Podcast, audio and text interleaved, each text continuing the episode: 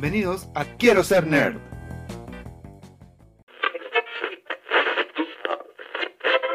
En la cápsula de la nostalgia de hoy, En un lugar de la Tierra, el Doctor Terror y su compañero Hacker unieron sus fuerzas para conquistar al mundo. Solo una fuerza es capaz de detenerlos.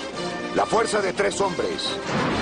Quienes con la ayuda de un rayo especial pueden ser enviados a cualquier lugar.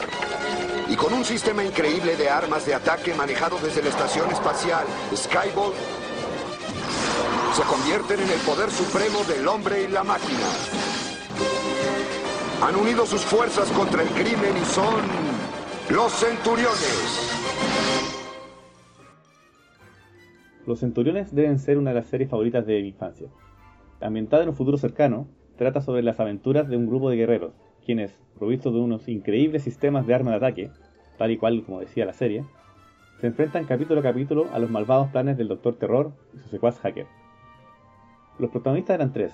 Max Ray, especialista en operaciones marinas. Era líder del equipo, y como toda persona respetable de la época, contaba con un bigote. Jack Rockwell, especialista en operaciones terrestres. Y en un alarde de originalidad en su nombre, el tercero era Ace McCloud, obviamente especialista en operaciones aéreas, que era el galán del grupo. El grupo era dirigido desde una estación espacial, denominada Skybolt, donde la muy inteligente doctora Crystal Kane coordinaba las operaciones y enviaba a los centuriones y sus sistemas de armas a lo largo del mundo usando un rayo teletransportador. A menudo le acompañaban Shadow, el perro de Jake, y Lucy, una orangután.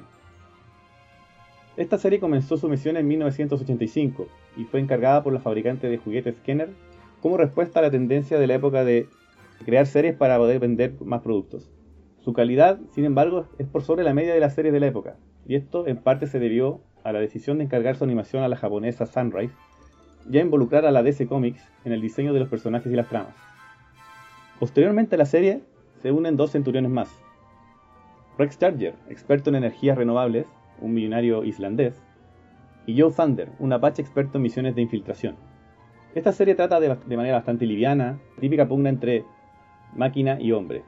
En el caso de los centuriones, los buenos de la serie, el hombre controla la máquina y usa la tecnología para el bien de la humanidad. En cambio, el villano, el Doctor Terror y su secuaz hacker, pasa lo contrario. Ambos son mitad humano, mitad máquina, en el que las máquinas dominan al humano. Esta serie, al, al, al, igual que muchas series de la época, trataban de dejar una enseñanza capítulo a capítulo, especialmente para los más pequeños, ya sea el bien triunfa sobre el mal, algún mensaje ecológico, etc. Recuerdo con mucho cariño esta serie, tardes innumerables jugando con mi hermano.